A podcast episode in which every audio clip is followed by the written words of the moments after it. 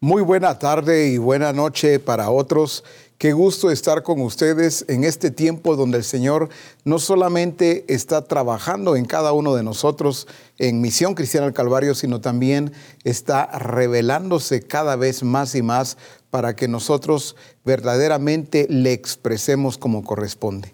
Qué bueno es eh, saludar también a todos los que están sintonizando el Congreso y quiero saludar a Radio Manantial desde donde están transmitiendo y hacia donde está llegando también eh, esta eh, transmisión. Qué bueno es saber que estamos utilizando los recursos que el Señor nos ha dado para poder establecer y extender su reino en cualquier parte donde esté llegando esta señal.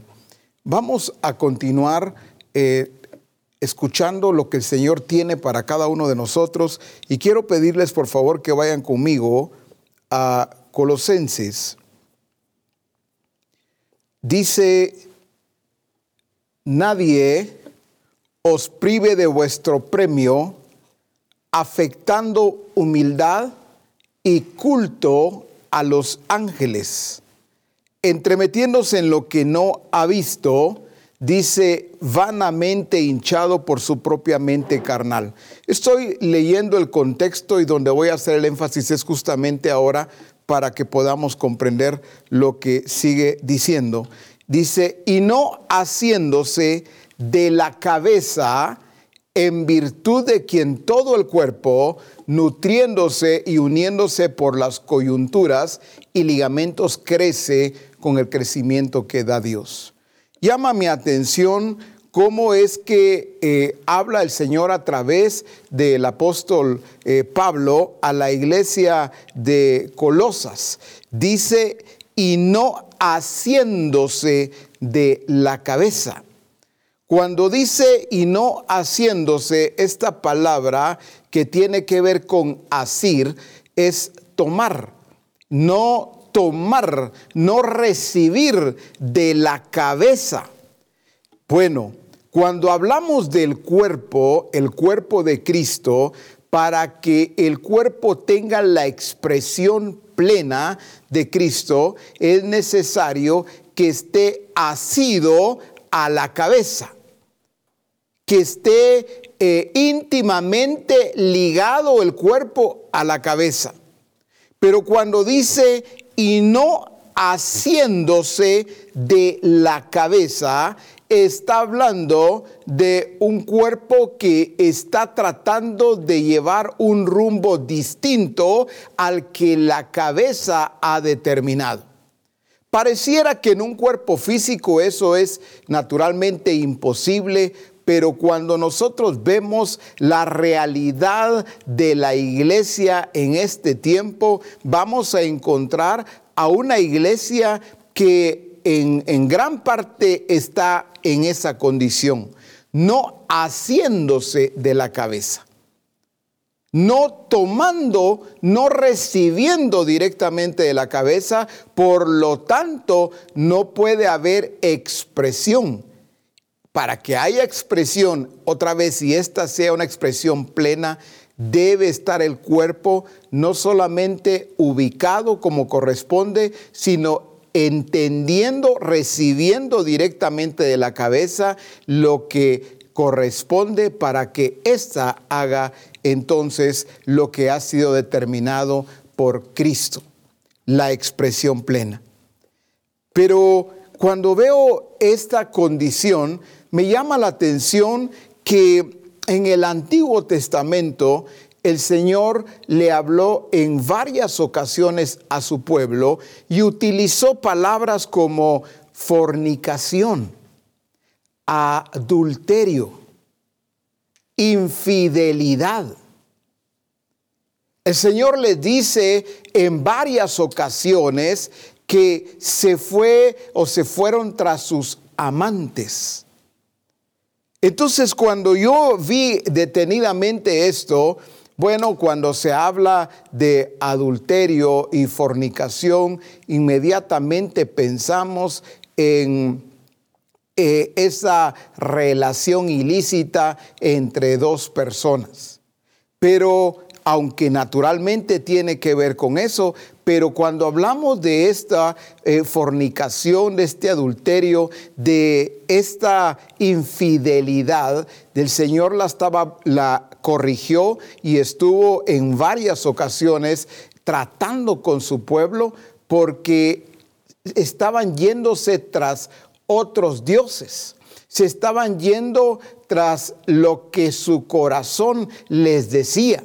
Entonces terminaban abandonando a Dios y el Señor les decía una y otra vez, ustedes eh, están fornicando.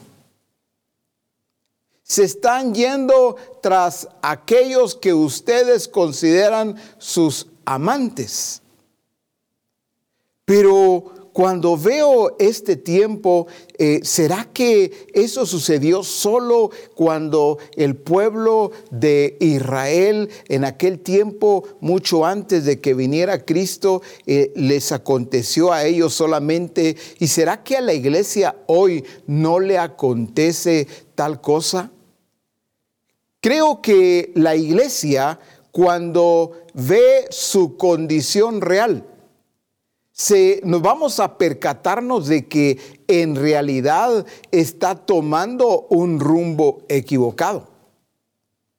El Señor ha hablado muchas veces y de muchas maneras para darse a entender.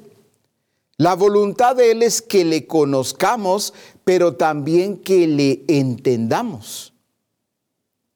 Porque si su iglesia no le conoce y no le comprende, no, no le entiende, estaría destinada entonces a no expresar su plenitud.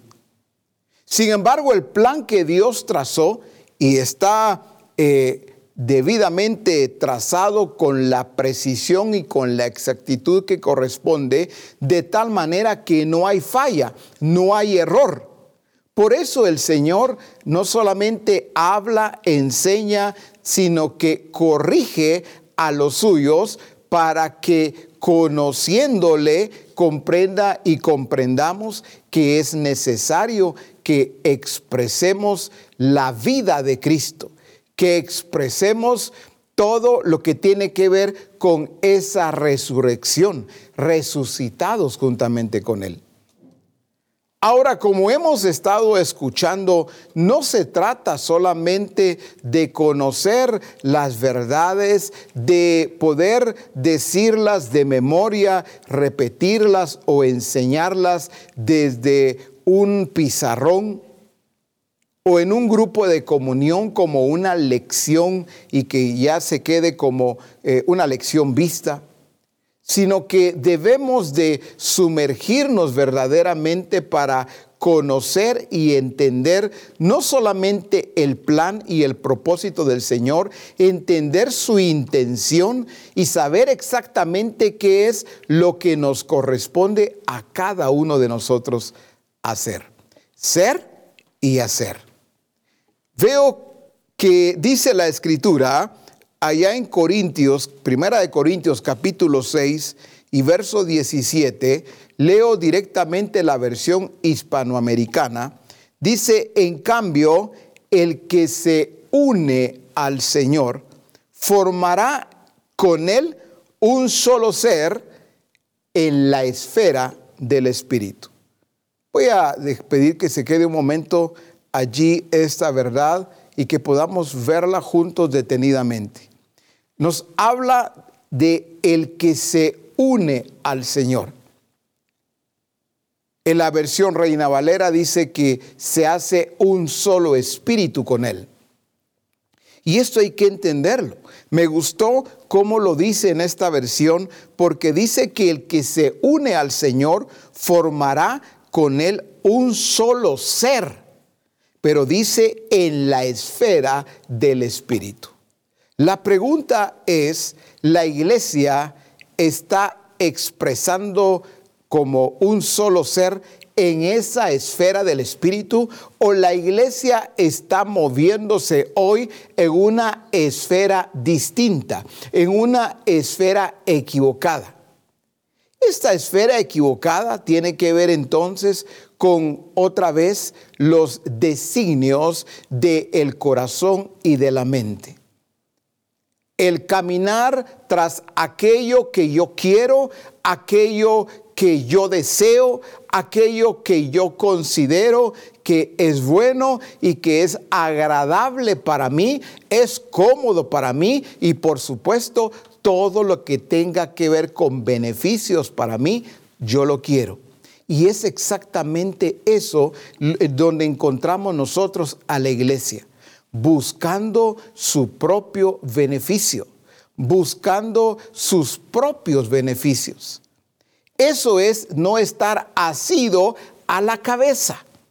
Eso es entonces fornicar, adulterar, ser infiel. ¿Por qué? Porque no estoy de acuerdo, no estoy en, en un mismo espíritu, en un mismo sentir, no me estoy moviendo en la esfera del espíritu es necesario que la iglesia entonces comprenda lo que significa eh, ser un solo, uno solo, un solo ser en esa esfera. Porque entonces la iglesia debe inmediatamente volver a la esfera del Espíritu. Cuando nos encontramos pensando tantas cosas, haciendo tantas cosas, tantos planes. Hemos oído tanto acerca del plan y el propósito del Señor. Parece que ya lo conocemos, pero en el día a día todavía nos movemos en nuestros planes. Hemos oído tanto acerca de la intención de nuestro Padre, que el Señor es intencional Podemos hablar y, explicar tanto acerca de eso. Pero en el día a día, otra vez, lo que terminamos haciendo son nuestras propias intenciones. Entonces, ¿dónde se queda aquello que hemos escuchado, aquello que hemos recibido? Pues por supuesto, esa es una iglesia no asida a la cabeza, un cuerpo no ha sido a la cabeza, por lo tanto sería un cuerpo sin la expresión de Cristo. Entonces, al seguir viendo lo que dice Santiago, por ejemplo, capítulo 4 y verso 4, dice en la versión eh, Reina Valera 60, oh almas adúlteras. Cuando dice el Señor a través del apóstol Santiago, o almas adúlteras. Está hablando de ese adulterio o está hablando también de esa infidelidad en donde violaban su pacto, violaban su diseño, quebrantaban todo principio, todo lo establecido por el Señor. ¿Por qué? Porque los dirigía su corazón, los dirigía su alma, ahí donde están sus pensamientos, ahí donde están sus deseos y su propia voluntad. Por eso les dice, oh almas adúlteras. Pero continúa diciendo, ¿no sabéis que la amistad del mundo es enemistad contra Dios? Entonces cuando les habla almas adúlteras se está refiriendo a que dejaron la amistad que tenía que ver con el Señor, la cambiaron y se volvieron en una amistad con el mundo. Es pretender vivir en el reino de Dios, conocer la palabra del reino pero con una amistad totalmente distinta amando al mundo y dice, la amistad, ¿no sabéis que la amistad del mundo es enemistad contra Dios? Cuando dice no sabéis, no es porque ellos no lo sabían, es que sabiéndolo se determinaron ser amigos del mundo y claramente dice que la amistad del mundo es enemistad contra Dios. Cualquiera pues que quiera ser amigo del mundo se constituye enemigo de Dios. Pareciera que esto no le sucede a la iglesia. Pareciera que esto no le sucede al cuerpo de Cristo. Parece inconcebible, pero el cuerpo enemigo de la cabeza, la iglesia enemiga de su amo, de su dueño, porque dice claramente que eh, cualquiera que quiera ser amigo del mundo se constituye enemigo de Dios. En la PDT, siempre Santiago 4:4, dice, gente infiel, ¿no saben que amar al mundo es lo mismo que odiar a Dios? No, no, eso, eso nunca, jamás, ¿cómo va a creer?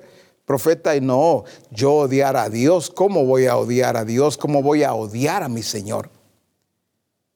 Pero está establecido un principio y nosotros no podemos cambiarlo. Este principio nos enseña que somos un solo espíritu con Él, un solo ser con Él, en esa esfera del espíritu. Pero cuando nos hacemos amigos del mundo, inmediatamente o automáticamente nos constituimos en enemigos de Dios. O terminamos odiando a Dios. Eso dice su palabra. En la TPT, ya traducido al español, dice, os habéis convertido en adúlteros espirituales. ¿A quiénes les llama adúlteros espirituales? Sigamos leyendo. Que están teniendo una aventura, una relación impía con el mundo. A esto parece que no lo habíamos visto de esta manera. Se puede tener una aventura, se puede tener una relación impía con el mundo, pues ahí está muy claro. Por supuesto que no se debe. Pero aquí está hablando de una relación impía, una relación ilícita con el mundo. Sigue diciendo, ¿no sabes que coquetear con los valores del mundo te pone en desacuerdo con Dios? ¿Cuántos en su caminar, en su realidad terrenal, encontramos o encontraríamos un coqueteo constante con el mundo. Haciéndose al sistema. Amando más al sistema que a Dios. Eso nos coloca en una posición mala, peligrosa, porque nos hace ser enemigos de Dios. Con razón, eh, Jesús mismo enseña acerca de esto. Allá en Juan capítulo 7, si ustedes me acompañan, por favor, Juan 7, me gusta cómo lo, lo describe el Señor. Recuerdan que había una fiesta y dice en Juan 7, eh, Verso 6. Entonces Jesús les dijo, mi tiempo aún no ha llegado, mas vuestro tiempo siempre está presto. No puede, pongamos atención a esto, verso 7, no puede el mundo aborreceros a vosotros. Les está hablando a sus discípulos. Si ponemos cuidado, vamos a ver la contraparte. Está diciendo, no puede el mundo aborreceros a vosotros, mas a mí me aborrece porque yo testifico de él que sus obras son malas. Subid vosotros a la fiesta, yo no subo todavía a esa fiesta. A ver, si ponemos cuidado, ¿qué les está afirmando Jesús a sus discípulos? El mundo no puede aborreceros a vosotros. A mí sí. En ese momento Jesús está haciendo una separación. A ustedes no los aborrece. ¿Qué significa? El mundo, el sistema, ustedes los ama. A mí me aborrece. Pero veamos la contraparte en Juan 17. Vamos juntos, por favor. Juan 17, que vimos primero, el mundo a ustedes no puede aborrecerlos. Ahora, en, el, en, en Juan 17 dice en el verso 14, cuando Jesús está hablando con el Padre, dice, yo les he dado tu palabra, está por supuesto refiriéndose a sus discípulos, y el mundo los aborreció, porque no son del mundo como tampoco yo soy del mundo. Si, pusimos cuidado, a ver, el mundo no puede aborreceros a vosotros. Juan 7, 7. Juan 17, 14, ahí afirma lo contrario. Dice, yo les he dado tu palabra y el mundo los aborreció. ¿Qué sucedió realmente? Ellos estaban hechos al sistema, los discípulos. Amaban el sistema. Eran dirigidos por el sistema, por el mundo. Pero Jesús se encargó de revelarse él tal y como, como Él es como Señor. Y ellos entonces lo conocieron y entendieron qué significaba que el mundo los aborreciera a ellos también. Jesús mismo no se puso a hablarles un montón de cosas negativas. Eh, miren, les voy a dar toda una enseñanza acerca del mundo. No se junten. Estamos en el mundo, como lo, declaró el apóstol Pablo, pero no somos de este mundo. Eh, pero quiero, por favor, pedirles, no se hagan amigos. Jesús no empezó a darles tanta enseñanza del mundo. Jesús les enseñó la realidad divina se reveló a ellos como lo que Él es, como el Hijo de Dios, como el Señor. Y entonces veo allí un traslado también, donde el mundo, Jesús dice, no los puede aborrecer a ustedes.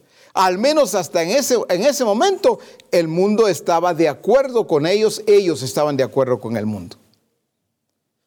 Pero qué trabajo tan maravilloso, qué discipulado el que hizo Jesús para llegar a decir, Padre, les he dado tu palabra, tus palabras, y el mundo los aborreció a ellos, ya los aborrece. Ya ellos ya no son más amigos del mundo. Ellos dejaron de ser infieles, ahora son fieles a ti, a tu plan, a tu propósito. Por eso es que el mundo ahora ya se dio la vuelta, el mundo ya está contra ellos, ya los aborrece. La pregunta hoy sería, ¿el mundo te está amando a ti y a mí nos está amando o nos está aborreciendo? No respondamos rápido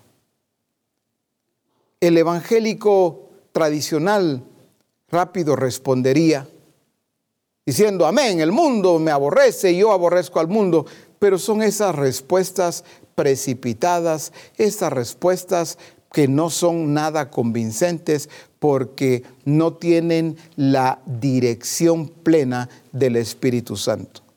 Porque no se puede, no hay forma de que puedan comprobar que realmente el mundo los está aborreciendo. Entonces, se trata de verdad de entender, amo al sistema, amo al mundo, me está amando el mundo a mí también, el mundo conmigo no se mete para nada, o es un enemigo acérrimo, es mi enemigo. Me gusta cómo les habla en la versión fácil, ya traducida esta versión siempre Santiago 4:4, dice, te estás alejando de Dios, como una mujer que no es fiel a su marido. Eliges ser amigo de personas que están en contra de Dios.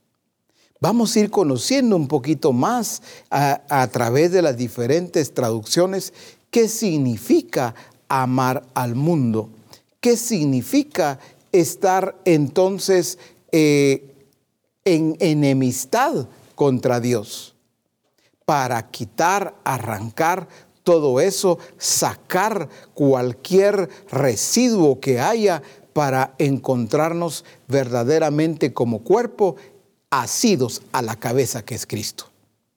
Un solo espíritu, un solo ser en la esfera del espíritu. Dice, te estás alejando de Dios.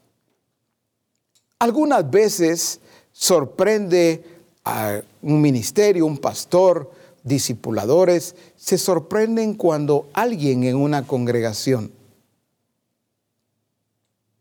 repentinamente se aparta, se aleja y sucede algo indeseado. Lo que sucede es que no se le pone cuidado y atención a lo que está sucediendo. Dice, te estás alejando de Dios. Es un proceso.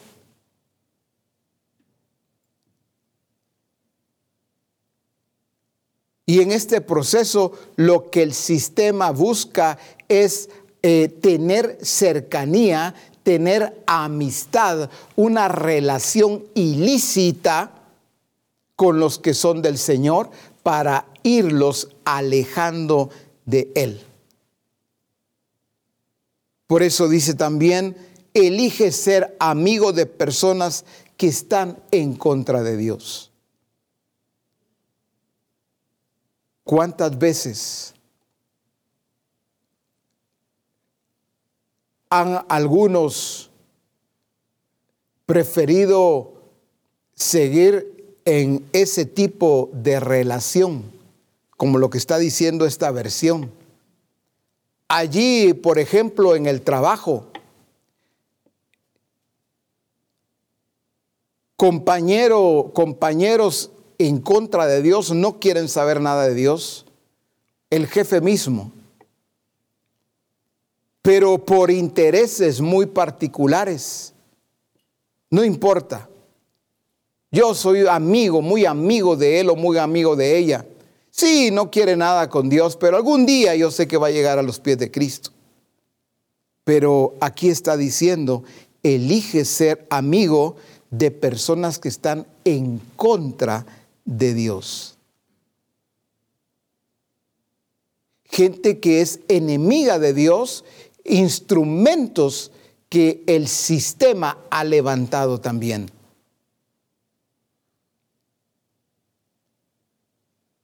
Alguien podría decir, pero fíjese que Jesús comía con los pecadores.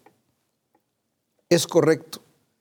Pero una cosa es que Jesús se sentaba a comer con los pecadores, pero no era gente que estaba en contra de Dios. Una cosa es ser un pecador y otra es determinarse a estar en contra de Dios, aunque naturalmente también es pecador. Pero ya hay una intención de no querer saber nada de Él, no tener que ver nada con Él. Más adelante dice en la versión amplificada, seguimos en Santiago 4:4, dice, ustedes son como esposas infieles que tienen relaciones amorosas, ilícitas, dice, con el mundo. Por favor, yo espero que todos estemos sumergidos en las escrituras y entendamos en qué consiste esta palabra cuando se está hablando de lo que ya eh, mostré, almas adúlteras. ¿En qué consiste el tomar un rumbo equivocado? El no asirse de la cabeza.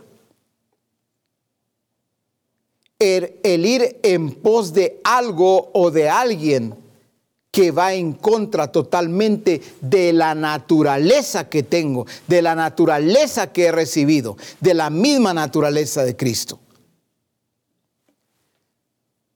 Dice, tienen relaciones amorosas ilícitas con el mundo y rompen su voto matrimonial con Dios.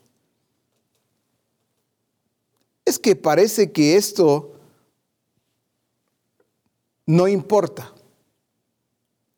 Claro que importa. Me, si van conmigo, por favor, en la versión message, si pueden ver la traducción, si no, por favor, solo pongan cuidado. Dice en la versión message siempre de Santiago 4:4, ustedes están engañando a Dios si todo lo que quieren es su propio camino. Vamos entendiendo qué, qué significa ser amigo entonces del mundo. Cuando yo estoy buscando mis propios intereses, mis propios planes, mi propio camino, mi propio caminar.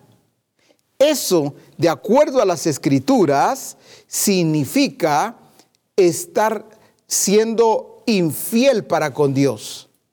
Si ven conmigo, sigue diciendo, si todo lo que quieren es su propio camino, coqueteando con el mundo, cada oportunidad que tengan, terminarán siendo enemigos de Dios y de su camino. ¿Y ustedes suponen que a, Dios no le importa? Pareciera que eso no es importante.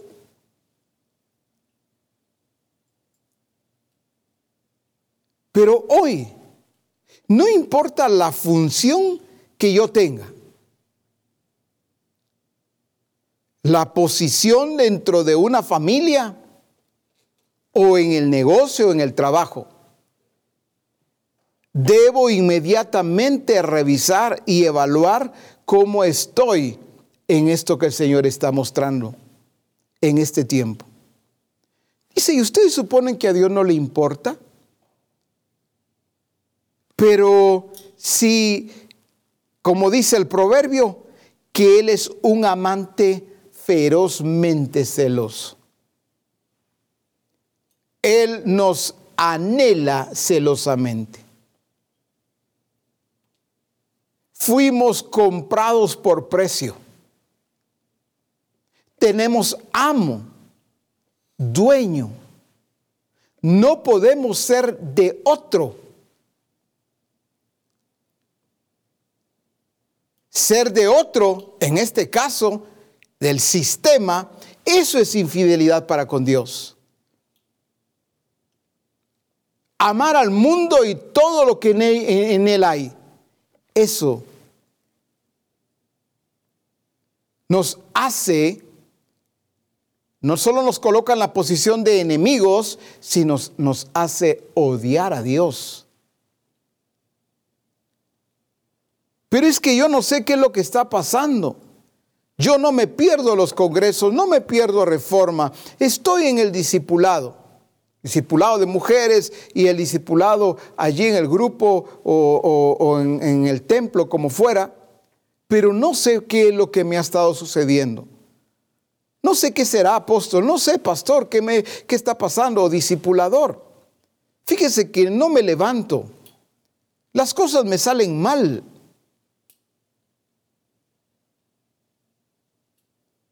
Si es sentimental o emocionalmente, todo se me viene abajo.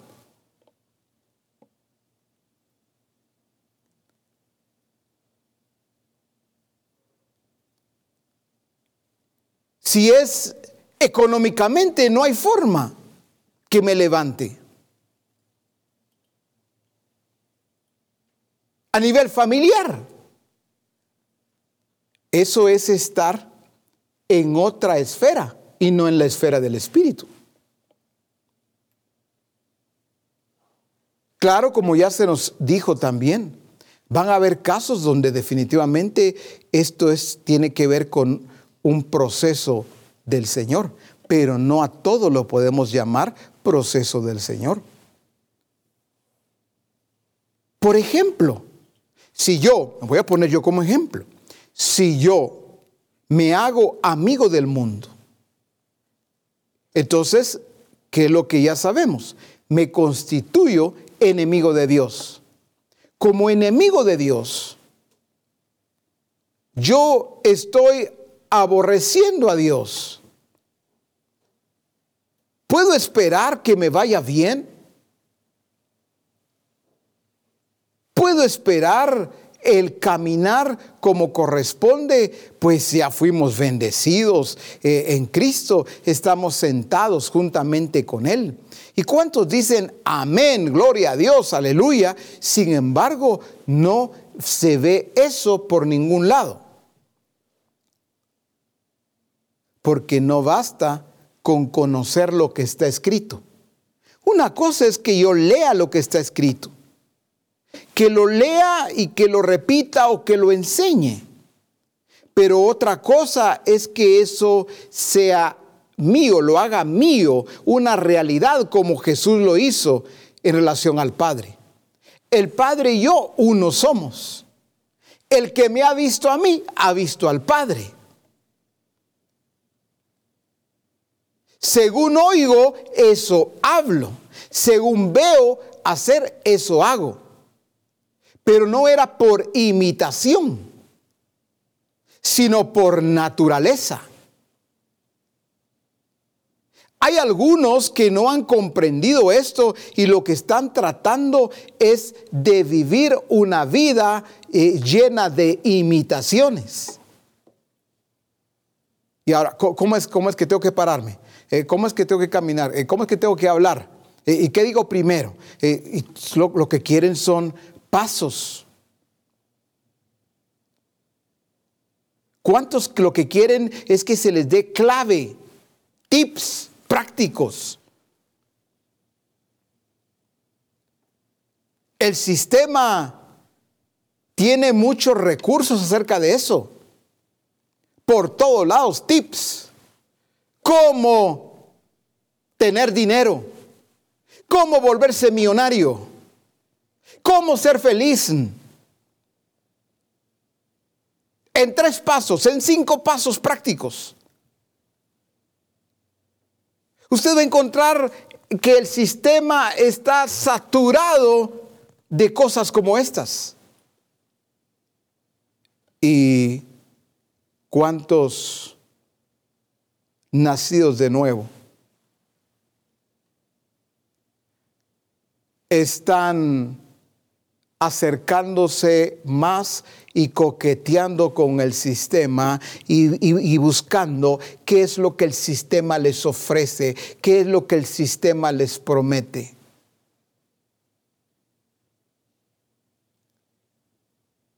Si te inscribes ahora, si miras completo este video, encontrarás la clave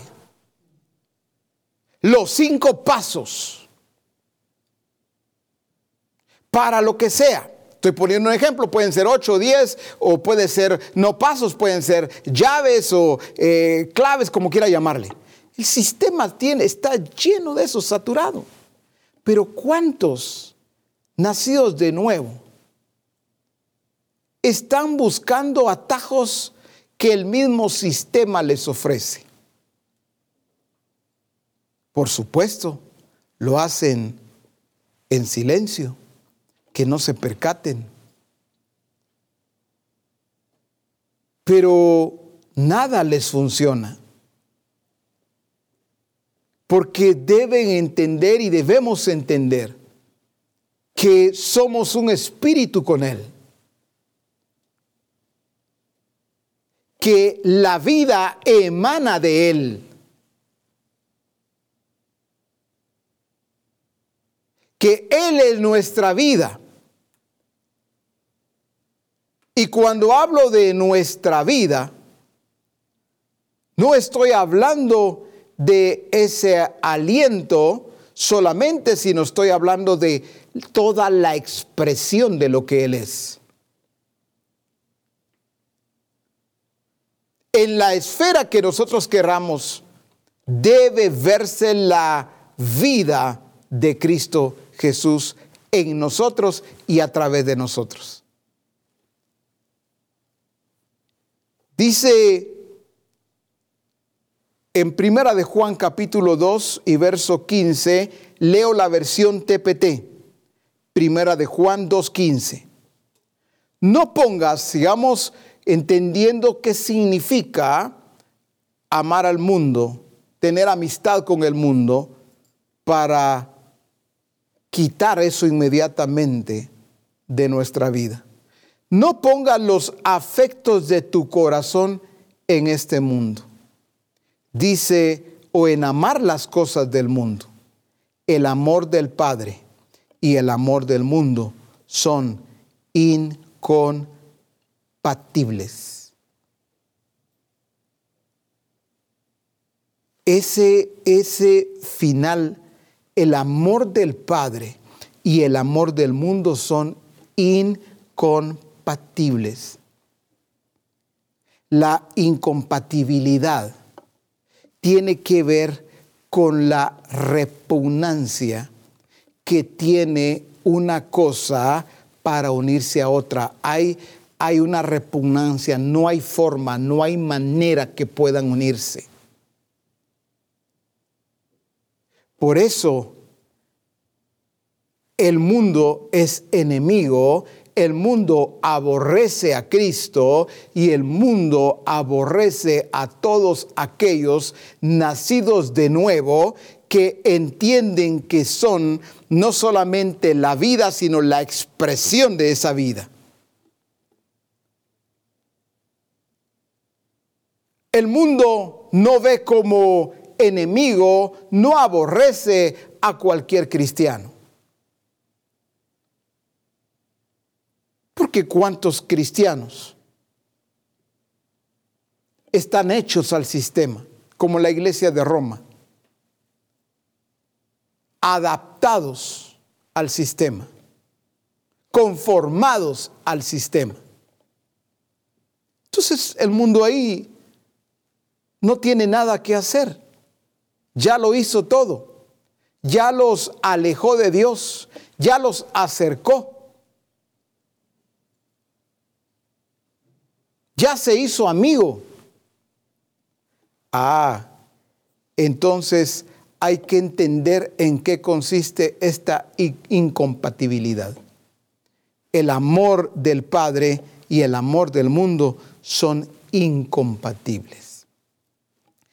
Algunos pueden estar pensando y diciendo, profeta, pero yo quisiera conocer y entender más qué es amar al mundo. Antes recuerdo que se predicaba eh, en las iglesias evangélicas que, por ejemplo, eh, ir a ciertos lugares, eso ya era eh, ser amigo del mundo. Entonces había un montón de prohibiciones. Desde un púlpito los pastores prohibiendo. Fíjese que me invitaron a unos 15 años a una boda. No vaya porque usted entonces es del mundo, es mundano, es mundana. Pero esto es por la ignorancia de eh, el no conocer, pues el no entender qué significa mundo, sistema. Y entonces aquí vamos entendiendo un poco más lo que significa. Veamos juntos, por favor, en Primera de Juan 2:16 Voy a leer la versión TPT.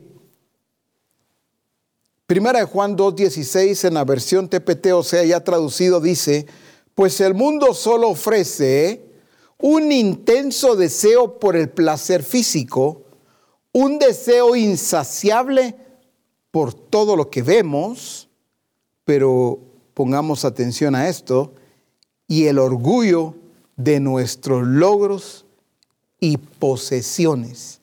Nada de eso proviene del Padre, sino que viene del mundo. En esa parte que quiero resaltar, eh, a ver cómo es que, cómo es que dice el orgullo de nuestros logros. ¿Cuántos sus logros son su trofeo? Son su orgullo. Al mundo no solamente le gusta, alguien diría le encanta, le fascina. Que te sientas orgulloso con los logros que has obtenido. Que te sientas orgulloso u orgullosa de las posesiones que has obtenido o has alcanzado.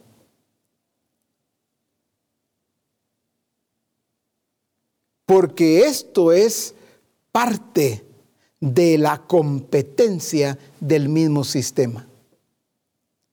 Por eso hoy vamos a encontrar, incluso a nacidos de nuevo, que su corazón, su alma, está adulterando a la luz de las escrituras con una relación ilícita con el mundo mismo ¿Por qué? Porque todo su corazón está en aquel logro. Su satisfacción plena ya no es el Señor, ya no tiene que ver nada con el Señor. Su mayor sueño tiene que ver con su carrera. Su mayor sueño tiene que ver con casarse. Su mayor sueño tiene que ver con su negocio. Ahí está su fuerza, ahí está su tiempo, ahí está su entrega, ahí está toda su dedicación. Eso es amar al mundo. Eso es hacerse amigo del mundo. Eso es conformarse al mundo. Ah, entonces yo estoy bien profeta porque fíjese que gracias por la gracia de Dios, yo mire, eh, soy solitario, solitaria, yo no pienso en casarme, menos en tener familia, si es asunto de trabajo, negocio, mire, ni trabajo tengo, por ahí algo hago de vez en cuando y pues no tengo dinero eh, ni nada que dar. Y, y bueno, eh, lo que usted está diciendo me parece súper para mí. No, no estoy diciendo eso. Estoy hablándolo conforme a las escrituras. Dice, y el orgullo de nuestros logros y, y posesiones. Ese orgullo, esa altivez, esa arrogancia que proviene del mundo, no proviene del Padre. Una cosa es ser diligente el éxito que viene de Dios, no el éxito que tomó el sistema y promueve el sistema. El sistema ofrece muchas cosas.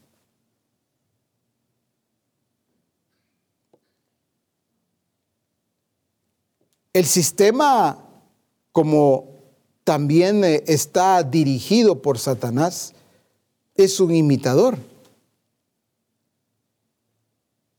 Todo lo que se ha originado en Dios y que tiene que, que ver con nuestra realidad divina, también el sistema tiene lo suyo y lo promueve a su manera. Y esto es lo que confunde a muchos. Porque una de las cosas, por ejemplo, que promueve tanto el sistema, si quieres ser alguien en la vida, si quieres ser algo y quieres llegar a tener, te, te somete a sus propios objetivos. Te somete a sus propios intereses. Entonces el mismo sistema ha llevado, por ejemplo, ¿a cuánto los ha llevado a que abandonen esta carrera del Espíritu? Y entren e incursionen en otras carreras donde tienen que desvelarse, donde tienen que sumergirse y aprender todo lo que el sistema quiere para que lleguen a ser algo o alguien en la vida. Pero eso es muy normal. ¿Por qué es muy normal? Es muy normal para todo el que se ha hecho amigo del mundo. Es muy normal para todo aquel que está coqueteando y está, como, dijo, como dice la escritura, ya lo enseñamos, teniendo una relación ilícita con el mundo. Entonces, yo quiero entender esto, profeta, lo que usted está diciendo es que uno no debe eh, prepararse académicamente, no he dicho eso. A la luz de las escrituras, puedo ver gente preparada, pero preparados por Dios. Y aunque tuvieron que ser enseñados, el sistema no logró su objetivo en ellos. Un Moisés que fue enseñado en las ciencias egipcias, que tuvo que haber, sido enseñado en todo el protocolo egipcio y todo lo que tenía que ver con la cultura egipcia. Sin embargo, veo a un Moisés en Egipto y seguramente aprendiendo las ciencias que le enseñaron por orden del faraón. Pero no vemos a un Moisés con el, como decimos aquí en Guatemala, con un cerebro lavado. No vemos a un Moisés todo frío, todo indiferente, alejado de Dios. Y que pudo haberse justificado diciendo, tienen que entenderme, pues si estoy en el palacio, me adoptaron como yo soy el nieto del faraón. Yo tengo que hacer todo lo que él dice, todo lo que la cultura egipcia eh, dice. Tengo que estar sometido. No vemos a un Moisés así. Un José. Que el faraón en aquel tiempo, no era el mismo por supuesto, pero el faraón le llega a decir, solo te falta sentarte en mi trono. un José al cual Dios puede modelar a través de él. El temor de Dios.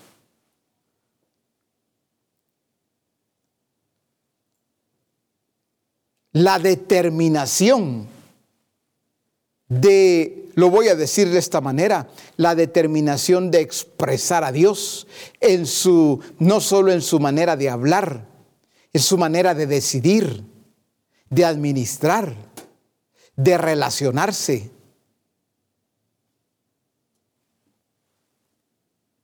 No importa si él va a la, un José que va a la cárcel, pero ahí en la cárcel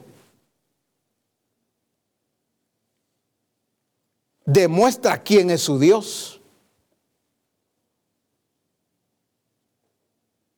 No está todo resentido por lo que hicieron sus hermanos con él, por lo que sucedió en la casa de Potifar y que injustamente estaba en la cárcel. No vemos nada de eso en José.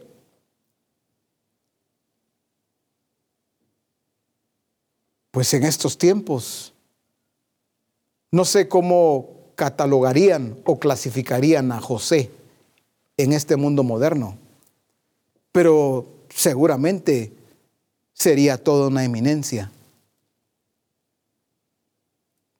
Pero, ¿qué logró el sistema en José?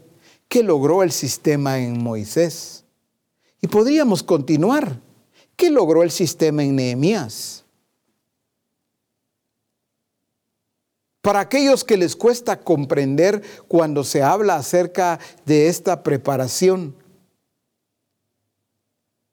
en donde prefieren entregarse por completo al mundo, al sistema, Y parece que Dios tiene que comprenderlos, que tiene que entenderlos Dios. Porque se trata de mi carrera, se trata de mi preparación académica, se trata de lo que yo voy a vivir. Yo quiero ser alguien en esta vida. Entonces tengo que dejarte, tengo que abandonarte, pero solo es por un tiempo. Solo dura lo que dure la carrera, lo que dure la preparación académica. No, pues, pero eso, eso no es hacerse amigo del sistema. Eh, no, eso como que no le importa a Dios. Parece que Dios está esperando y diciendo, hijo, hija, no hay problema, ve, por favor, ten, tengo una relación ilícita con el sistema. Entrégate al sistema Déjame, abandóname y después vuelves ya cuando hayas alcanzado tus logros, tus objetivos. Ya con ese orgullo vienes y te acercas a mí nuevamente. No, eso es adulterar. El que me está comprendiendo, no estoy yendo en contra de una preparación, pero cuando entendemos como nacidos de nuevo, ¿Quién es nuestra vida? ¿En dónde radica nuestra expresión? No somos del sistema, no somos del mundo. ¿Cuántos entran a una institución académica, la que, la que sea? Y solo en el término de algunas semanas o algunos meses ya están comportándose, actuando, hablando, eh, reaccionando, decidiendo de una manera distinta. Porque se entregan a eso.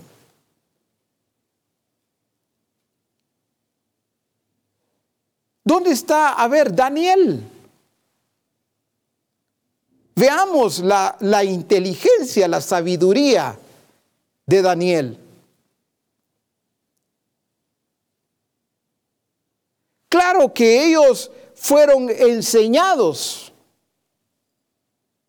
Allá en Babilonia se ordenó que se les enseñasen la lengua de los caldeos, pero la sabiduría, la inteligencia de Daniel y de aquellos otros muchachos no radicaba en esa preparación que había ordenado el rey en aquel tiempo. Estos eran hombres preparados por Dios.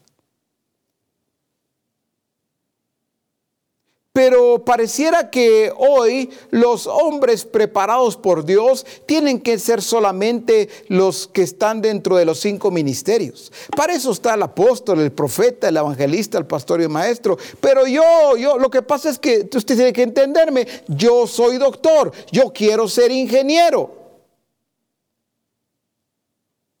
Entonces pareciera que es una separación para ser un hombre o una mujer de Dios, hay que irse al ministerio tiempo completo, como se le ha dicho por mucho tiempo. Tiene llamado para irse para ser pastor o cualquier otro de los cinco ministerios. Ah, yo como quisiera, están los que lo están anhelando, ¿verdad?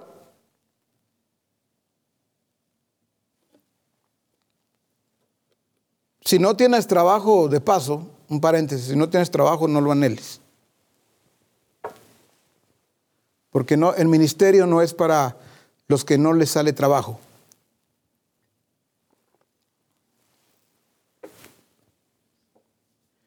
Hay que tener claridad de lo que significa. De hecho, llamamiento al ministerio lo tenemos todos, toda la iglesia. Pero si hablamos de llamamiento a uno de estos cinco ministerios, esto no es porque me echaron del trabajo, y fíjese que no, no, no, eh, ya metí currículum en varios lugares, ¿no será que tal vez el Señor quiere que me vaya al ministerio? No, no es así. No soy yo el que lo establecí, oyeron, solo enseño. No es así. Pastores amados, no, no hagamos eso es que mire, este muchacho o esta hermana es de Dios, viera cómo tiene de Dios, pero fíjese que no tiene trabajo, ya tiene cinco años de no trabajar. Entonces yo le que se vaya al ministerio. Mm, no es así. Rogada al Señor de la mies que envíe obreros a la mies. Él es el que lo llama.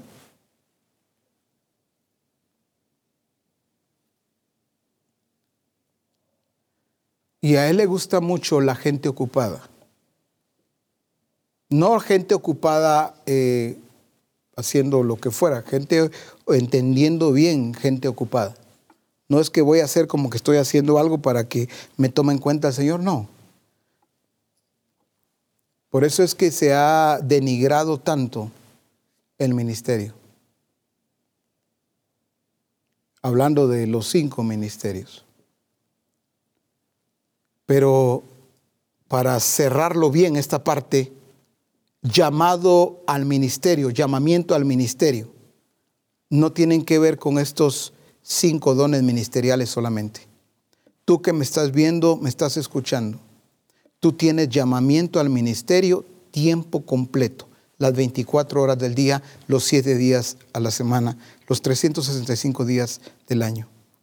No importa cuál sea tu oficio, no importa cuál sea tu profesión, debes entender lo que significa estar, ser llamado por Dios y estar dedicado a Él.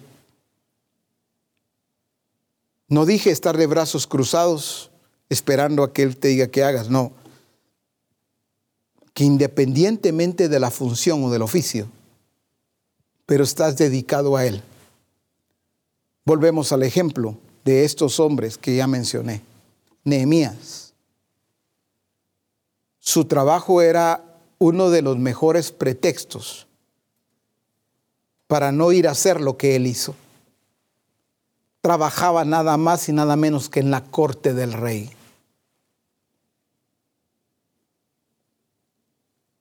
El mundo enseña la delegación si Nehemías hubiese estado adaptado al sistema, si Nehemías se hubiese hecho amigo del mundo, el mundo le hubiera dicho a Nehemías, delega, no tienes por qué dejar esta, esta posición, no tienes por qué dejar esta función tan importante, tan delicada, que no se le da a cualquiera. Tú eres el copero del rey Nehemías. El mundo le hubiera dicho, delega. Por eso hoy hay cualquier cantidad de nacidos de nuevo, delegando lo que no deben delegar. O viviendo como que pueden delegar lo que es del Señor, se lo pueden delegar a otros. Y se escudan, se justifican. Es que en mi profesión usted no sabe qué es tener este trabajo.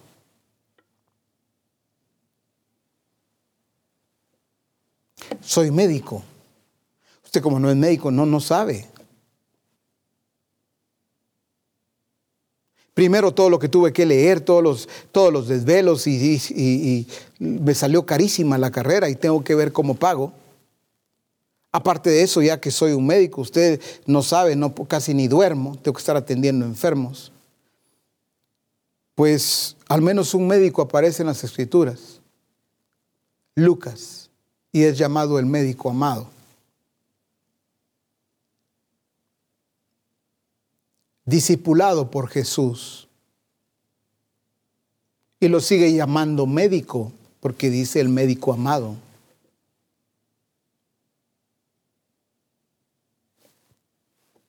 O sea que realmente no hay excusa, no hay justificación.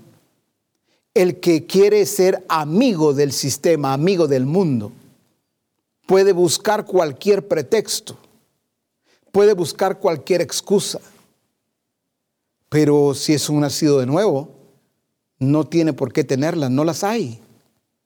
Como ya se nos enseñó, no hay opciones. Estamos asidos a la cabeza. Somos un espíritu con Él. Nos movemos en esa esfera del Espíritu. Y eso es lo que debemos entender entonces. Mundo, amar al mundo, es buscar, tener, sentir ese orgullo por nuestros logros, por nuestras posesiones. Dice, nada de eso proviene del Padre, sino que viene del mundo. Lo que proviene del Padre produce algo distinto. Porque como Él es la vida, produce vida. Por eso la escritura es bien linda y es bien clara.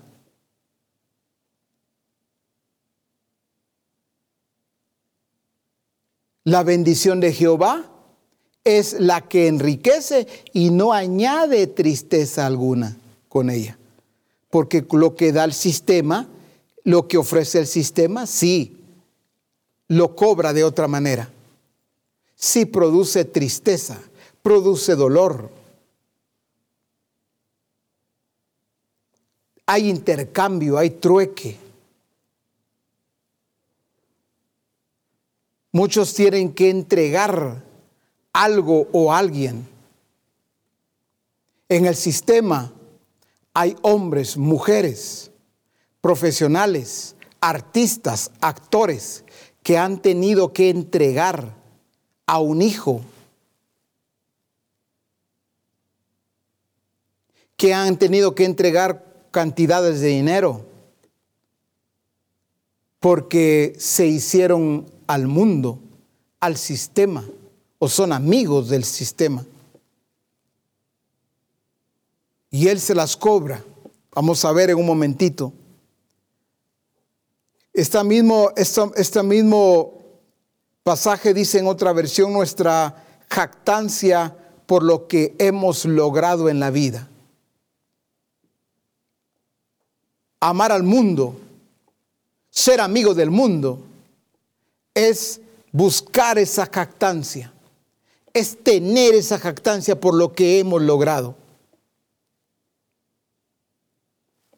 Pero también dice en la versión TPT, ya traducido, que es la obsesión por el estatus y la importancia. Pongamos cuidado a esto. Amar al mundo hacerse amigo del mundo es tener esa obsesión por el estatus. Todo lo que estoy buscando es tener un estatus, que me reconozcan, que me que sepan quién soy.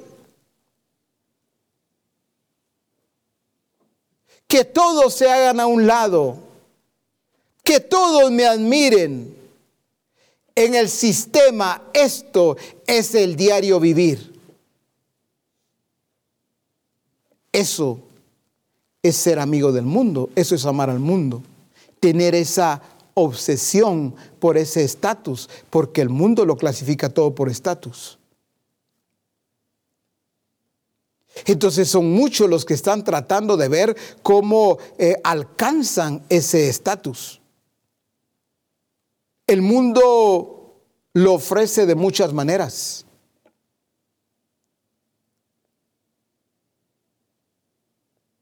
Porque el mundo sabe cómo atraer.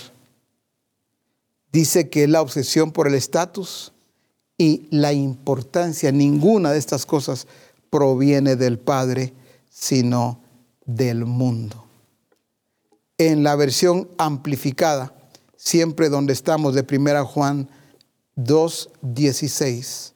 Primera de Juan, capítulo 2 y verso 16 en la versión amplificada.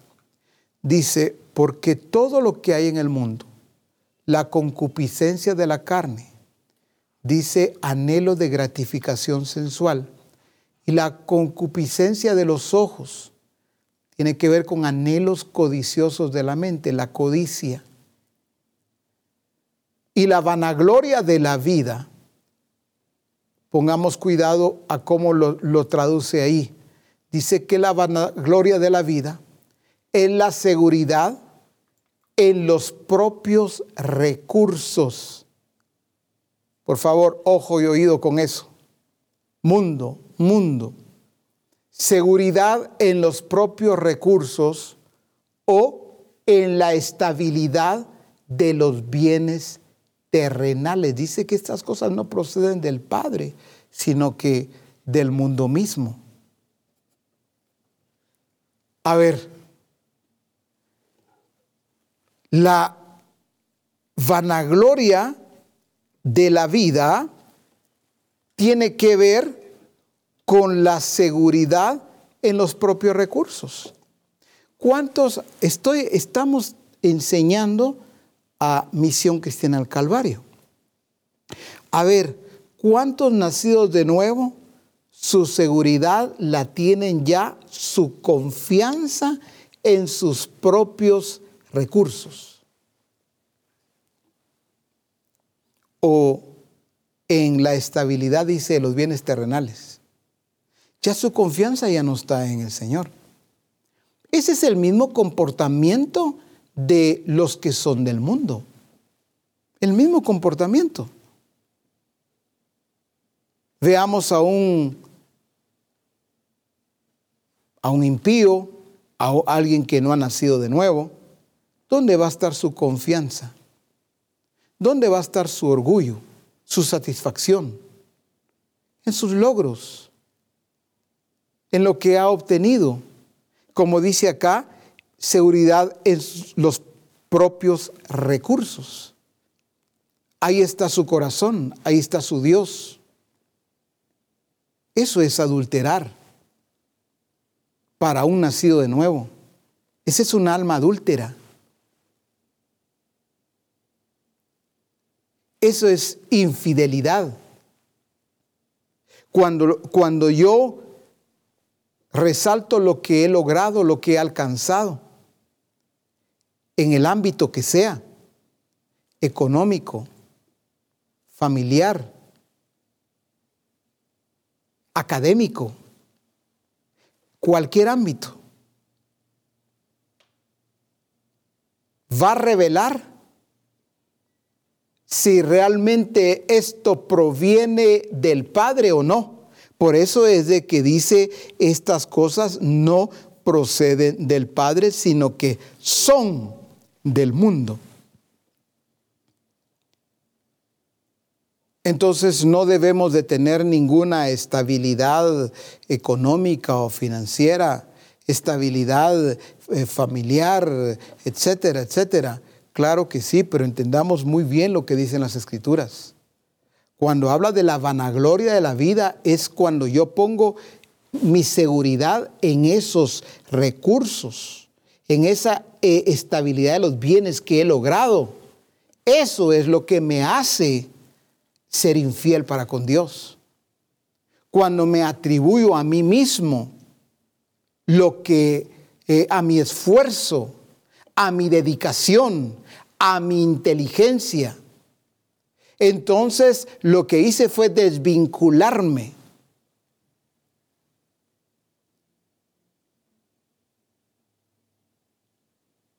Desligarme de mi origen,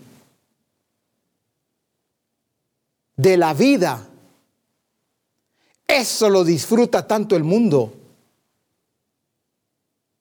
Exhibir hombres y mujeres en todos los ámbitos y exhibirlos como los hombres y las mujeres que lograron con su esfuerzo, con su inteligencia, con su sudor, con sus decisiones, con sus dedicaciones, lograron lo que tienen. Los exhibe el sistema. Lo triste es cuando nacidos de nuevo, tienen la vida,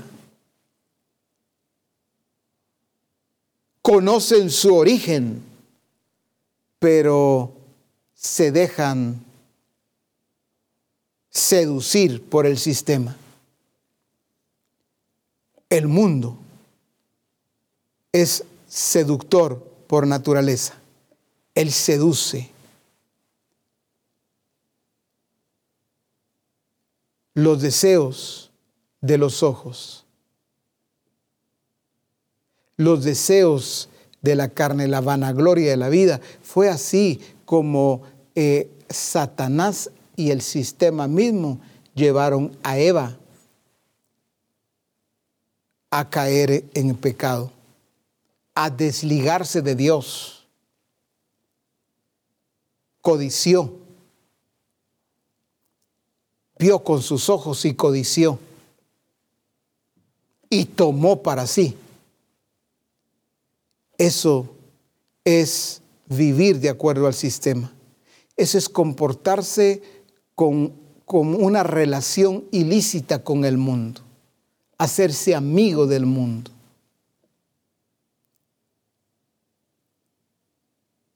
Cuando yo creo que Dios tiene que tenerme paciencia a mí, cuando yo creo que Dios tiene que esperarme a mí. Cuando yo creo que Dios tiene que comprenderme. Y que yo no esté al 100, pero, pero el Señor sabe tantas frases, palabras que utilizamos. Pero mi Dios sabe.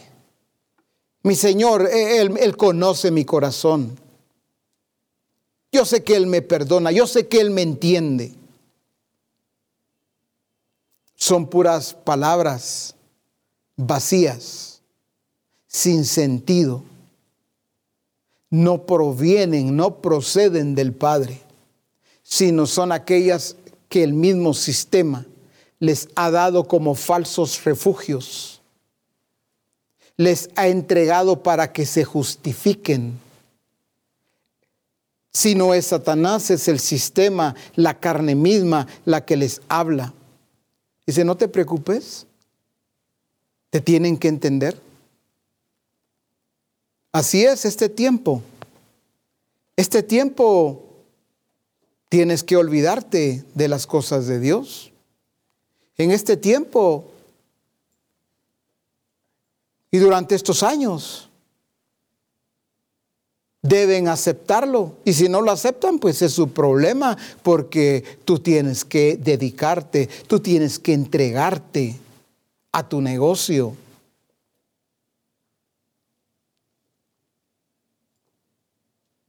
Tú tienes que entregarte a, tu matrimonio, estás recién casado, recién casada, olvídate de todo, tienen que entenderte, estás comenzando, te va a llevar un buen tiempo tu adaptación.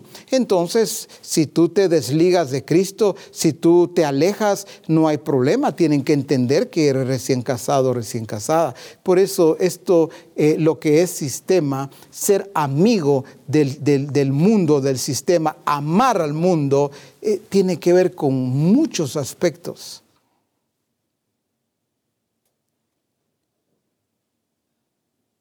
Y lo más tremendo es que esto no tiene que ver con inconversos, sino a quien les habla una y otra y otra vez, a quienes les dice almas adúlteras, son a los suyos, a los nacidos de nuevo. No le está hablando a los que no han venido al conocimiento de su voluntad. Voy finalizando con esto. La iglesia de Éfeso. Hemos leído tantas veces Apocalipsis 2.4 y quiero leerlo en la versión TPT. Cuando nos habla de haber dejado eh, su primer amor, dice en la versión ya traducida TPT, pero tengo esto contra ti.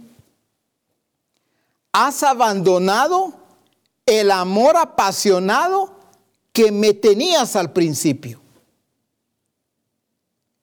Vaya si esto no es fuerte. Está hablando de abandono, pero dice, has abandonado el amor apasionado que me tenías al principio. En la amplificada, en la versión amplificada dice, me has abandonado tu primer amor. O sea, cuando alguien vive como vivía la iglesia de Éfeso. Cuando le dice en otras versiones, otra de las versiones dice, ya no me amas como antes. Bueno, se ha tomado como algo liviano en el sentido de que pues es alguien pues que comenzó bien y pero de repente se comenzó a enfriar y pues hay que animarle, algunos creen que hay que motivarle o hay que orar por él o por ella, porque bueno, pues se empezó a descuidar, pero ahí está otra vez metiéndose y ahí está eh, volviendo a ese amor. Eh, pero las cosas no son así, tan, tan, no debemos de tomarlas así de una manera tan trivial, tan liviana. Dice, tengo esto contra ti. Está en contra.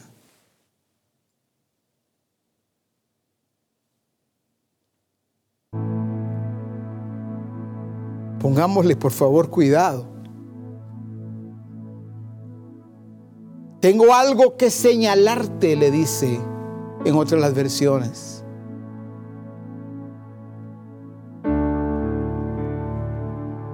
Has abandonado el amor apasionado que me tenías al principio. Quiero que juntos veamos esta parte.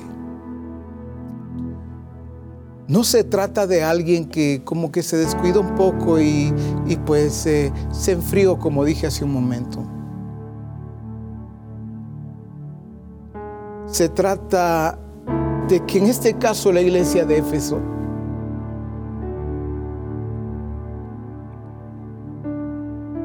se volvió infiel.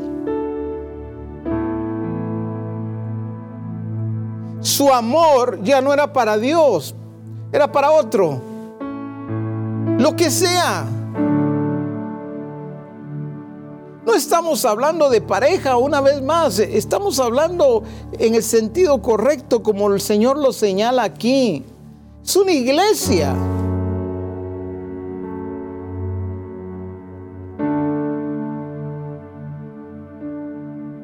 ¿Por qué ya no me amas como antes? ¿Por qué has abandonado el amor apasionado que me tenías al principio? ¿Cuántos hombres y mujeres vemos nosotros?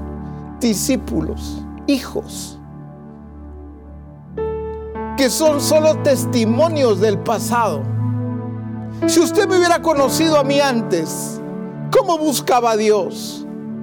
Pregúntele al pastor. Pregúntele, ¿usted por qué acaba de llegar? ¿Usted por qué tiene poco tiempo?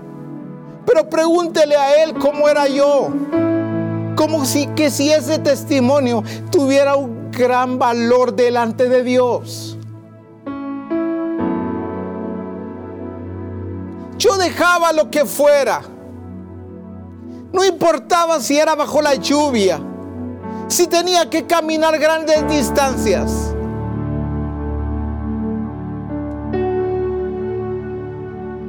Si tenía que estar en una vigilia completa y al siguiente día, pues naturalmente no podía dormir, tenía que irme temprano a mi trabajo, no importaba, yo estaba con el gozo, con la alegría.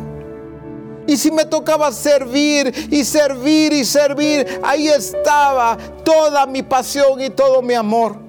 Cuando oímos a alguien hablando así, pero como producto de algo que fue en el pasado, es exactamente lo que el Señor le señala a la iglesia de Éfeso. Tengo esto contra ti. Entiéndelo, estoy contra ti, está diciendo el Señor. No importa cuánto hayas hecho, has tenido mucha actividad, has tenido un arduo trabajo. Has hecho muchas cosas elogiables o encomiables, como quieras llamarle. Pero es aquí donde yo voy a llevarte a este punto culminante. Aunque haces muchas cosas fabulosas. Pero tengo que mostrarte una realidad.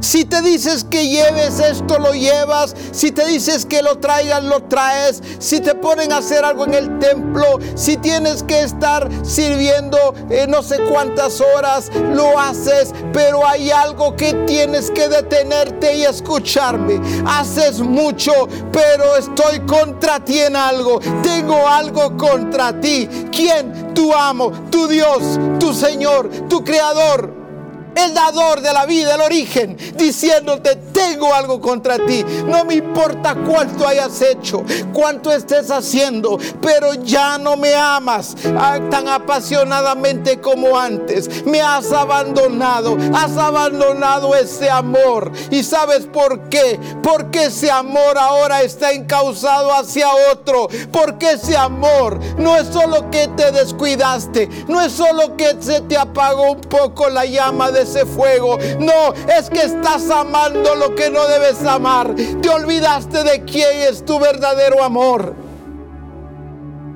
Eso es lo que le está diciendo a la iglesia de Éfeso. No se lo está diciendo solamente al pastor. No se lo está diciendo solamente al grupo del pastor. Déjenme decirlo de esta manera. No se lo está diciendo alguien del grupo de alabanza o de multimedia. Le está hablando a toda la iglesia de Éfeso. Toda una iglesia. Haciendo tantas cosas. Pero en pos de otro. Su corazón. Su amor ya era para otro para Dios, ahí estaba el desinterés, ahí estaba la frialdad. Si hay que hacer esto, bueno, hagámoslo. Y no hay de otra. ¿Y quién más lo va a hacer? Hay que hacerlo. Hay que servir.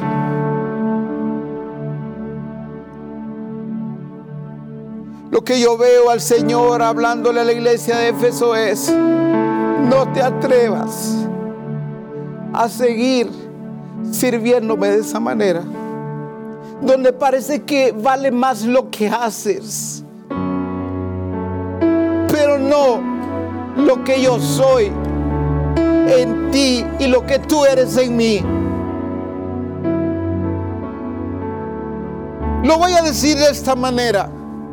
Mejor te fuera a dejar el instrumento, mejor te fuera a dejar la cámara, mejor te fuera a dejar la computadora, mejor te fuera a dejar el privilegio que sea, pero volverte a Dios en amor, amarlo tan apasionadamente como debemos estarle amando hoy y siempre, no por un tiempo, no por alguna circunstancia, no porque hoy me, me recibí una bendición, todo el tiempo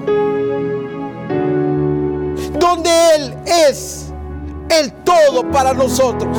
Misión cristiana el Calvario. Tu Dios, tu Padre, tu Señor, no es una parte de tu vida. Él no está para apoyarte. Él no está para respaldarte. Él no está para darte luz verde, para decirte sigue adelante. Si algo debes entender es que necesitas estar en Cristo y Cristo en, ti también, en nosotros.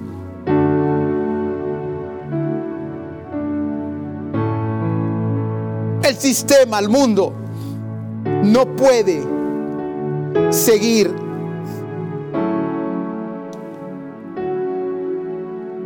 alejando, distanciando cautivando.